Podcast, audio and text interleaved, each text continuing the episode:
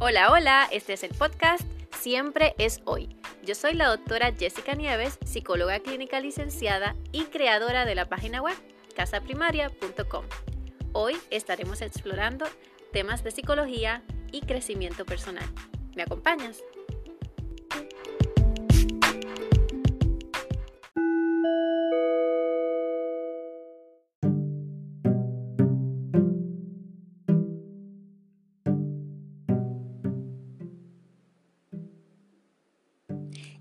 Que es un día normal.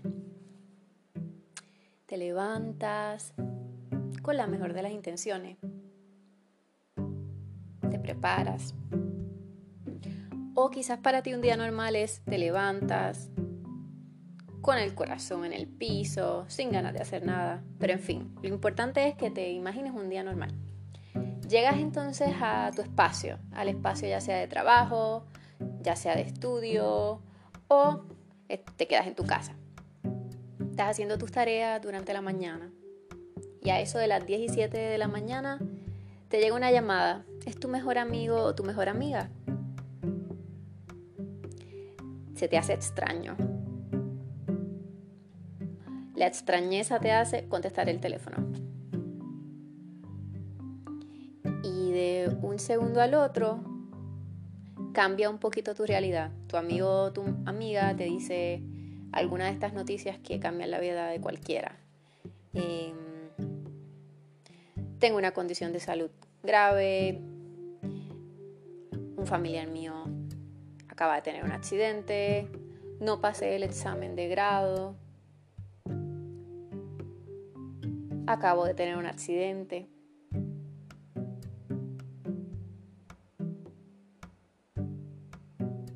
¿Qué sentirías?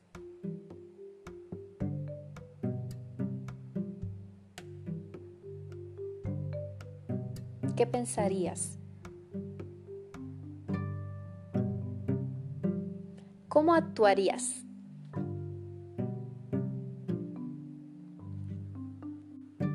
Hoy, en Siempre es Hoy, estaremos explorando el tema de la autocompasión. La autocompasión hace referencia al acto de mostrarnos amor a nosotros mismos, mostrarnos gentileza, apoyo, entendimiento en nuestros momentos de sufrimiento, en nuestros momentos de transformación, en nuestros momentos de cambio y también en nuestros momentos de sentirnos estancados ¿Por qué te pregunto entonces cómo te sentirías, cómo pensarías y cómo actuarías en el caso de que algo grave le pasara a un amigo a una amiga? Porque precisamente eh, es probable que dentro de la multiplicidad de formas en que pudieras contestar esta pregunta, es posible que sientas tristeza, preocupación, em, ansiedad, miedo, ganas de ayudar. ¿Pondrías quizás en, en, en marcha algún plan para poder ayudar a ese amigo o a esa amiga? Y precisamente hacia eso es lo que apunta lo que es la autocompasión. A poder reflejar esas conductas, esos pensamientos y esas actitudes, esas emociones que sentimos por los demás cuando sufren, poderlas hacer para nosotros mismos.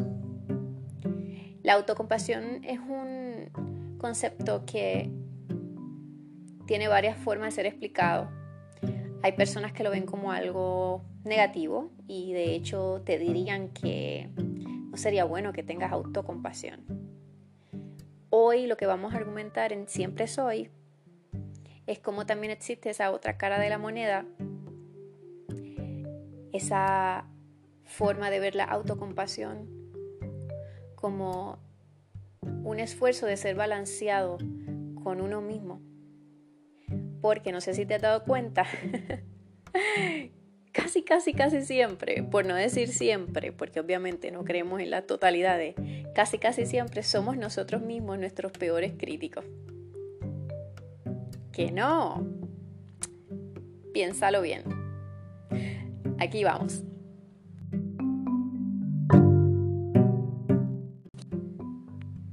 En el episodio 1 de Siempre es hoy, estuvimos explorando el tema de la vergüenza.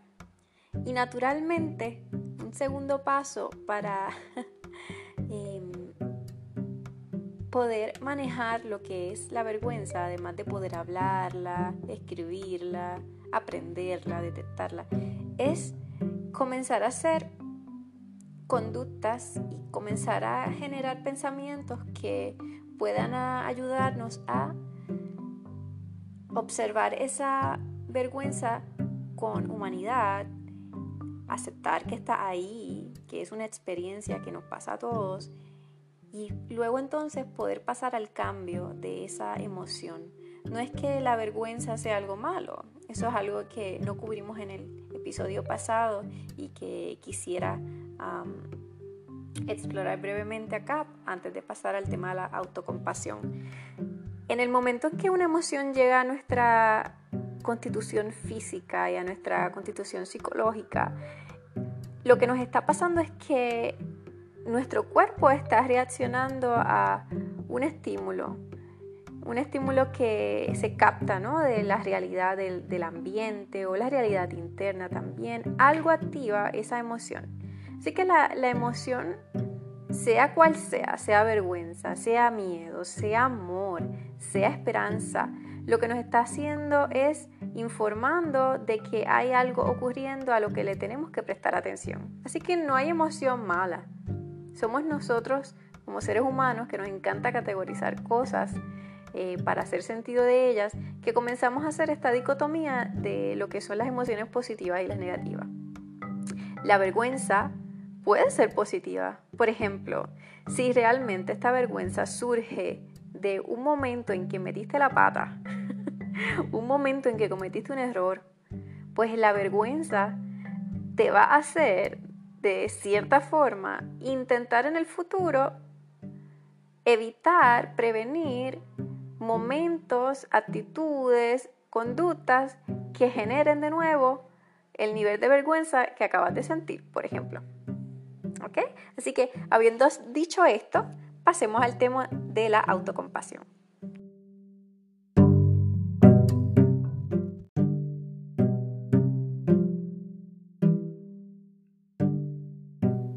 Según la Real Academia Española de la Lengua Española, la compasión es el sentimiento de pena, ternura y de identificación ante los males de alguien.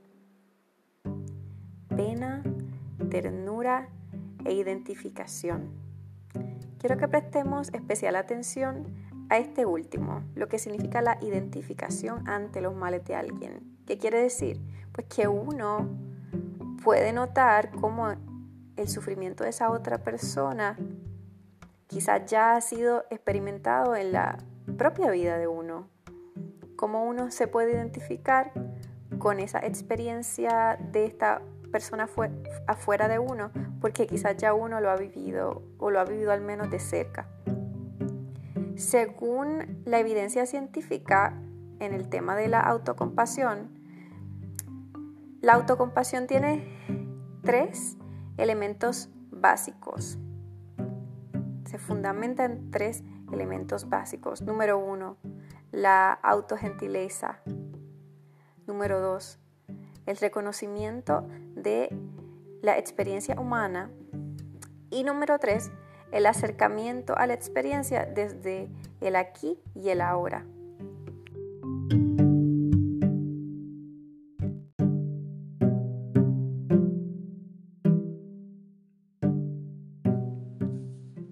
Antes de revisar qué significa cada uno de estos elementos, em, quiero compartirles que voy a estar incluyendo el website que estoy utilizando como guía en el proceso de exploración para este capítulo y lo van a poder encontrar en la descripción del contenido de este episodio. De igual forma, antes de saltar a esto, a explicar estos elementos, quiero también resaltar cómo dentro de lo que es el significado de la palabra compasión, que nos la Real Academia de la Lengua Española, Además de identificación, hacen referencia a eh, pena y ternura. Y es muy bonito ver cómo, si uno, la verdad es que si uno entra al, al website de la, de la Asociación de Academias de la Lengua Española, esto es como una exploración sin fin. Uno sigue dando clic y llega a, a cosas increíbles.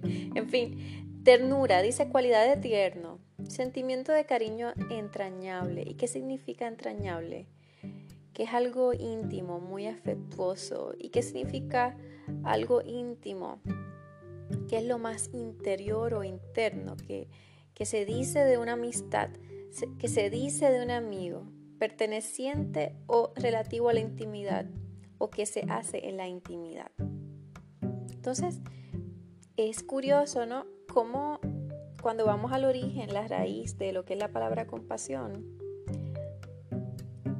el que se utiliza la palabra ternura, eh, a mí, por ejemplo, me hace pensar en cómo normalmente tratamos a los niños, cómo normalmente tratamos a las personas que amamos.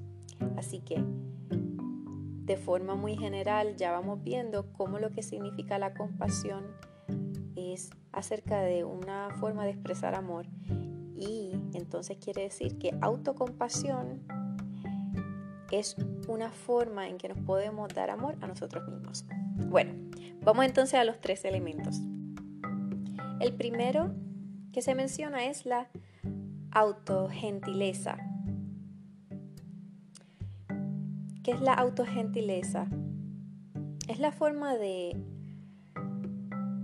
poder comenzar a hablarnos a nosotros mismos con esa calidez, con esa comprensión total e incondicional. Cuando estamos pasando por momentos tristes, de sufrimiento, de fracaso, de sentirnos inadecuados, en lugar de decidir intentar ignorar lo que está pasando o de hecho comenzar a criticar lo que está pasando dentro de lo que eh, es nuestro mundo interno. Gentileza, entonces, en este caso lo estoy utilizando como una forma más de explicar la amabilidad. Ser amable, ser cortés, ser em, respetuoso en la forma en que uno trata a otra persona, ¿verdad? Entonces, al solo añadir el concepto de auto, entonces sería autoamabilidad, autogentileza, quiere entonces decir poder encontrar una forma consistente de respetarnos, tratarnos, hablarnos en momentos en que simplemente nuestra imperfección se hace más visible. El segundo elemento que se menciona es el sentido común de lo que es la experiencia humana. Así que dentro de lo que es el autocompasión, eh, la autocompasión, ya vemos que hay un elemento de amabilidad, gentileza. Y ahora vamos a ese segundo elemento de reconocer la experiencia como algo humano. En este segundo elemento se hace referencia a reconocer que esa imperfección no tiene por qué aislarnos de los demás. Dentro de una misma familia, dentro de una misma comunidad, dentro de una misma eh, sociedad, una cultura, ¿no? Estamos viviendo cada día junto a personas que aunque no lo hablen, aunque no lo apalabren, aunque no te toquen a la puerta y te digan, mira, yo pasé por lo mismo que tú o yo estoy pasando por lo mismo que tú, sí hay, hay alguien más que está experimentando, quizás en el mismo nivel, quizás más, quizás menos, esa experiencia de reconocer su imperfección. El tercer elemento es el mindfulness. En español es la eh, forma de acercarnos a la experiencia con atención plena, en el aquí y en el ahora, sin juzgar lo que está pasando. versus estarnos sobreidentificando con lo que está pasando, que es lo que, lo, que es lo que nos suele suceder y lo que de forma consciente o inconsciente comienza a originar condiciones de salud mental, depresiones, ansiedades, síntomas de estas eh, condiciones como lo es el aislamiento, el resentimiento, la forma de ver las cosas solo blanco o negro, la forma de exagerar lo que nos está pasando o minimizar lo que nos está pasando. Ok. Y esta es muy, muy importante y me voy a detener más en esta porque precisamente en el proceso de prepararme para este episodio, noté que hay dos formas contrarias de ver la autocompasión. Una de ellas es una forma positiva, como una cualidad, una característica que queremos desarrollar en nosotros. Y la otra viene siendo todo lo contrario. Hay información accesible que nos explica que autocompasión es vista por muchos como tener lástima por uno mismo, identificarse solamente con el sufrimiento y por lo tanto que podría convertirse la, la, autocompasión en una limitación en nuestro proceso de aceptar la realidad, en el proceso de aceptar nuestra responsabilidad o aceptar simplemente la imperfección de la vida. Vamos por ahí.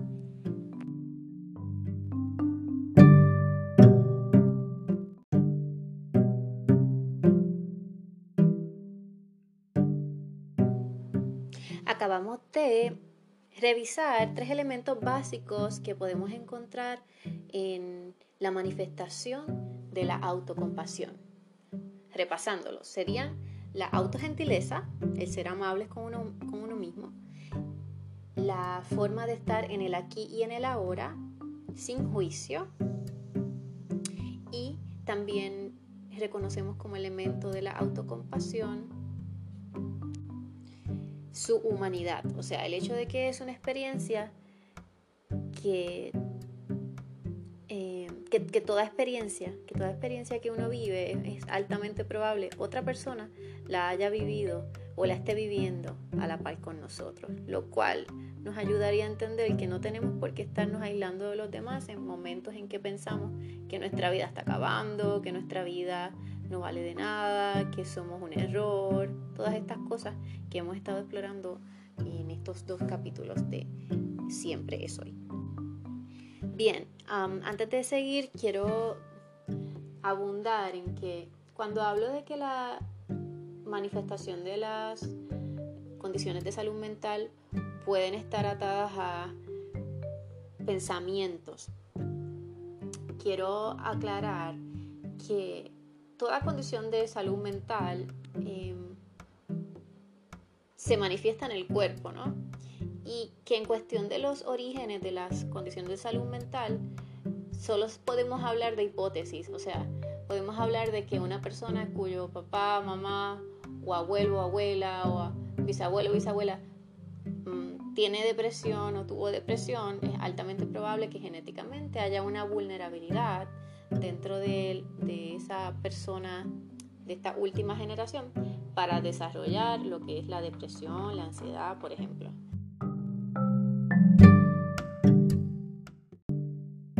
Además de la genética, en ocasiones los problemas de salud mental, las condiciones de salud mental surgen como reacción a algún evento que ha pasado en nuestras vidas, ya sea un evento traumático o un evento de cambio, de transición. Así que, habiendo aclarado esto, pasemos a eh, discutir más información relevante con respecto al tema de la autocompasión. Bueno, ¿y por qué será tan difícil accesar la autocompasión, la conducta de mostrarnos amor, respeto incondicional? Bueno, la verdad es que vivimos en una cultura que promociona la transformación personal, el hecho de que nos debemos fijar metas, seguir evolucionando. Fue interesante que eh, leí acerca del tema de la autocompasión que se hizo un estudio sobre el uso de la palabra yo en las canciones en esta última década y se, se reveló que las canciones cada vez más hablan de este sentido del yo, de cómo tenemos que exponernos a nosotros primero, cómo em, lo que somos va más allá de lo que otras personas pudieran pensar y que uno tiene que ir tras sus sueños. ¿Qué pasa? En el tema de la compasión, este tipo de promoción de la perfección personal se convierte en una barrera porque podemos comenzar a vivir nuestro día a día en una competencia, ya sea con otros o con nosotros mismos. No tiene nada de malo querer transformarnos y cambiar. Sin embargo, cuando se convierte en la única meta, si no lo logramos, nos hace sentir mal. Y si lo logramos, es posible que volvamos entonces a sentir que podemos hacer más. Así que en ese sentido, con respecto a lo cultural, se nos hace difícil comenzar a cambiar nuestra narrativa, a ser personas que nos vemos con cariño, nos vemos a nosotros mismos con compasión. A diferencia, por ejemplo, del primer episodio de este podcast en el que hablé de la vergüenza, para este segundo episodio se me hizo difícil encontrar ejemplos personales para explicar el tema de la autocompasión. Creo que como terapeuta, número uno, y en ocasiones tengo esta idea de que debo saber, debo conocer información, debo poder tener una respuesta para mis pacientes, pero no solamente así, sino también para mis amigos, mis amigas, mis conocidos. Y eso se convierte a veces para mí en una barrera. ¿Por qué? Porque me siento mal cuando no lo logro. Y no tiendo a mostrarme autocompasión. Es un trabajo que recientemente comencé a hacer con más intensidad e intención y se me hace bastante eh, difícil ya que es como si mi mente estuviera siempre en doing mode. Um, la mente puede estar en, en, dos modos principales. En el doing mode, que siempre está haciendo, siempre está desarrollando, siempre está creando un plan, siempre está previniendo riesgos, versus being mode, o sea, el modo de simplemente ser y estar en la experiencia, en el aquí y en el ahora y reconocer la fugacidad del momento y que no me tengo que quedar colgada, por ejemplo, en pensamientos o emociones que ya han pasado. Eh, ahora bien, seguí en este trabajo profundizando mi propio proceso de lograr autocompasión en momentos y sí encontré uno que quiero compartirles.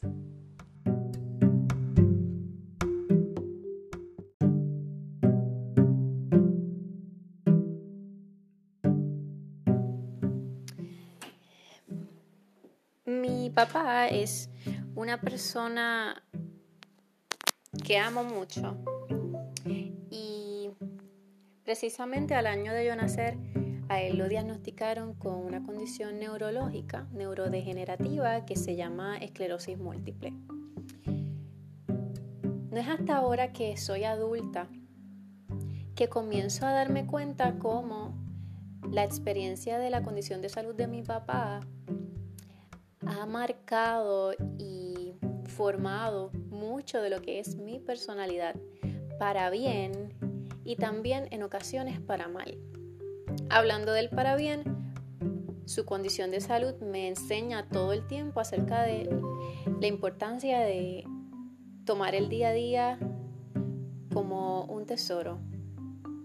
Por ejemplo, esto de siempre es hoy, a pesar de ser el título de una canción de Gustavo Cerati, bueno, no el título, sino que una frase de una de las canciones de Gustavo Cerati, también es un modo de vida que he aprendido con mi papá, que en, esta ocasión ya necesita ah, para poder salir de la casa.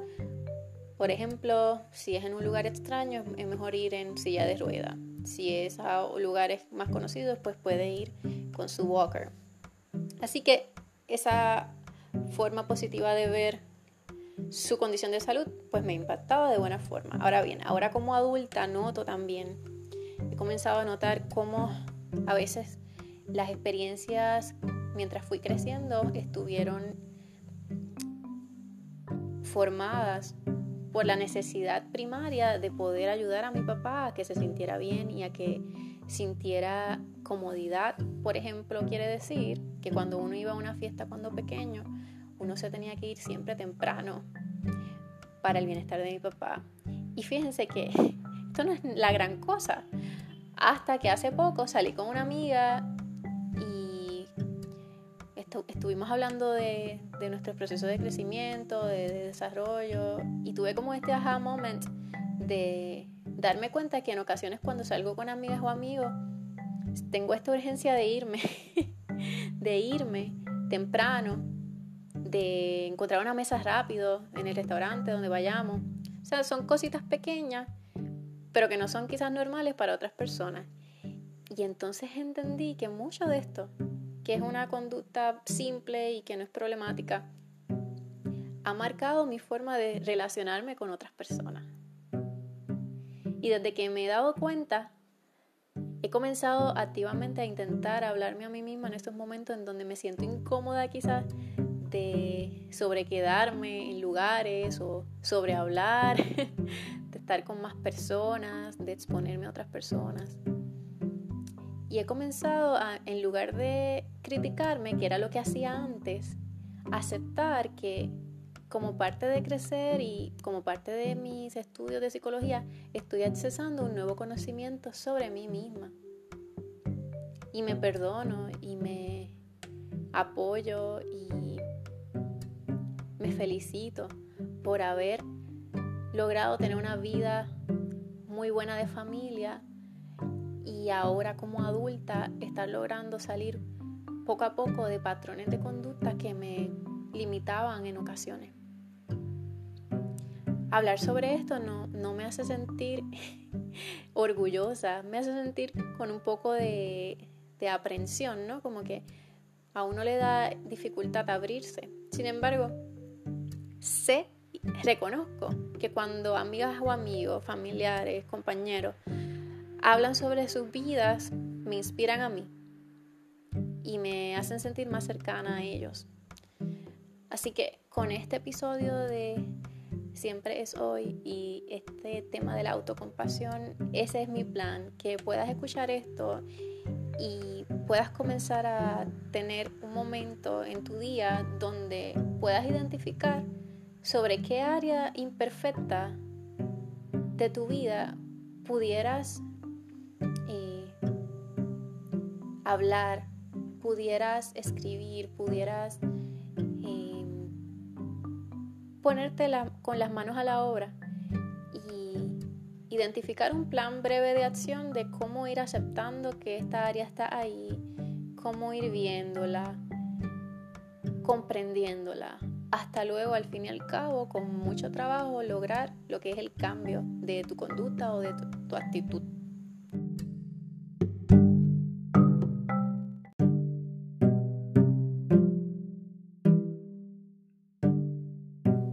Existen muchas formas en que uno pudiera accesar mayor autocompasión.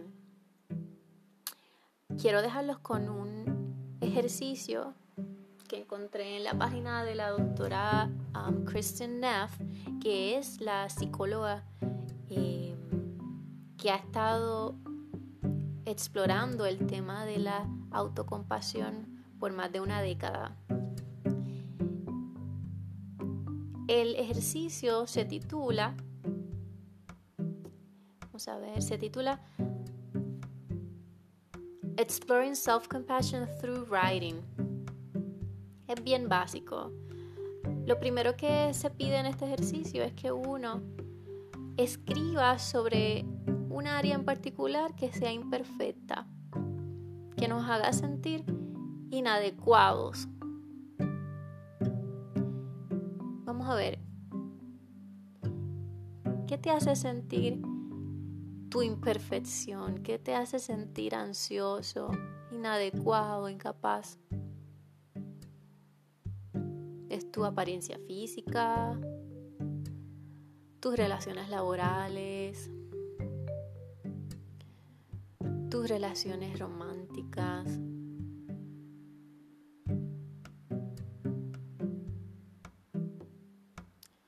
Una vez hayas identificado cuál es esa área de tu vida que te hace hacer sentir así e incómodo, se invita a que comiences a escribir sobre ello, que hables sobre esa emoción. ¿Qué emoción viene a ti cuando piensas sobre este tema? Intenta conectar con la emoción que esto te provoca y escribe sobre ello sin filtros, sin editar.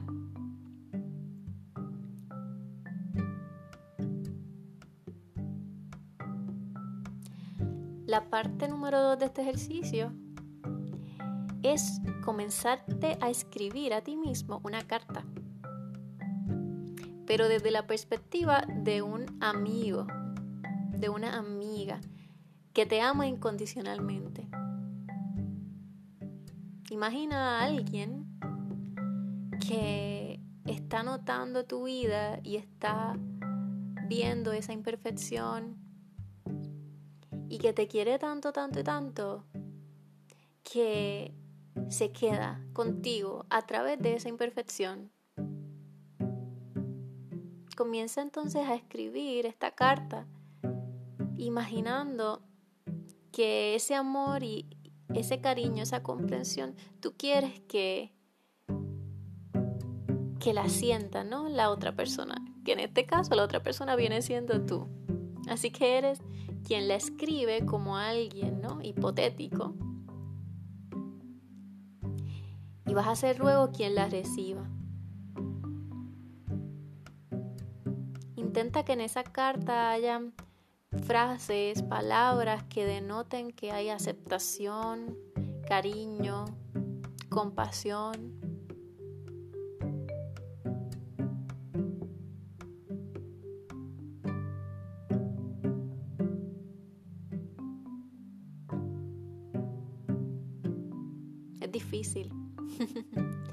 Imaginar escribir esta carta, lo sé.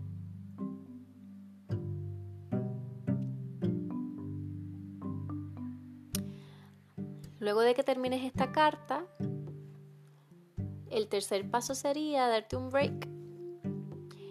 Y una vez te hayas alejado de la carta, volver a ella y leerla en su totalidad. es altamente probable que sientas un poco de alivio y de igual forma un poco de esperanza.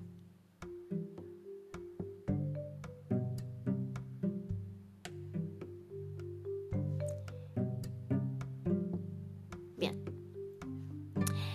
Tal como anuncié en el primer episodio, me gusta terminar cada intervención con una historia.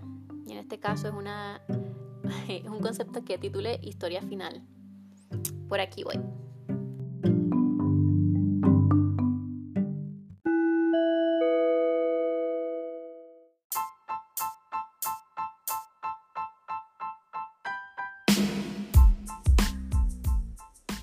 Hace poco fui a un restaurante.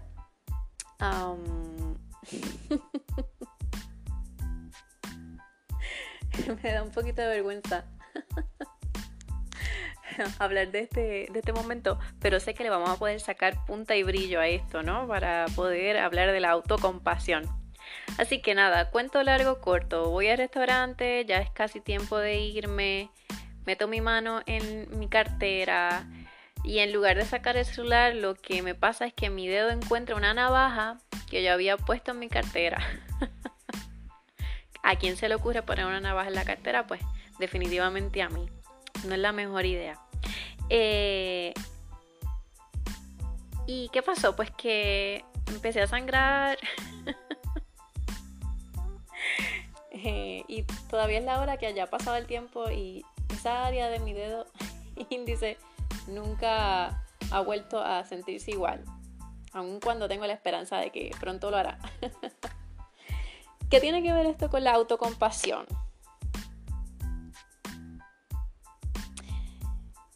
que hay experiencias en la vida de uno que provocan en uno ese sentimiento de inadecuacidad, de incompetencia, de fracaso, de tristeza, que hacen a uno sangrar emocionalmente, hablando. Y la autocompasión entonces viene siendo reconocer que en la vida nuestra y en la vida de todos, esas experiencias y esas preguntas acerca de nosotros mismos están ahí. Esa imperfección está ahí. Ahora bien, el trabajo interno para poder entonces sanar de, esto es reconocer, por ejemplo, que cada experiencia, cada emoción, cada sentimiento de incapacidad, inadecuacidad, surge de algo. Y que podemos tener gentileza con nosotros mismos en el momento de intentar hacer sentido de estas experiencias y estas características personales que se convierten en los filtros mentales con los que nos miramos. Así que el trabajo interno es poder entrar al bolso que es nuestra vida, reconocer que hay temitas así volcánicos, como yo digo, temas que, que, que nos hacen sentir triste, nos hacen sufrir. Y poder reconocer que no nos tenemos que sobreidentificar con ese sufrimiento, podemos mirarlo, podemos ver la experiencia con delicadeza, tomar un paso atrás y ver la experiencia en su totalidad, reconocer sus orígenes, aceptar el sufrimiento que viene con ella. Y luego entonces fijar tiempos y espacios para trabajar sobre ello. No tener autocompasión sería seguir mirando ese bolso y seguir metiendo la mano, aún sabiendo que está la navaja ahí, seguirla metiendo, ¿verdad? Y seguir sangrando. La autocompasión es reconocer que esa navaja yo la puse ahí, por ejemplo, porque la necesitaba, ¿verdad? Y que pude haber evitado sangrar si hubiese sido más precavida en el momento de acercarme a mi objetivo de, buscar mi, celular, para ser concreto con el ejemplo, ¿no? Así que cuando vayas a, tu vida, cuando vayas a, intentar cambiar algo, hazlo lentamente. No tiene que surgir de la noche a la mañana un cambio radical. Quizás el primer cambio es aceptar que eso está ahí, que ese momento, esa cualidad, esa característica, esa experiencia triste está ahí dejar de minimizarla, dejar de bloquearla, está ahí. Y los segundos y terceros pasos serían comenzar a ver qué conductas, qué acciones, qué actitudes pudieras asumir para irte liberando de ella. Bueno, ha sido un placer estar con ustedes en el día de hoy nuevamente. Los espero la próxima semana 9 de diciembre para el tercer episodio de Siempre es hoy. Ese episodio va a estar bueno porque vamos a estar hablando de la incertidumbre. Ese sí que es un tema que nos toca a todos en todo momento. bueno, hasta la próxima. Buena semana. Bye bye.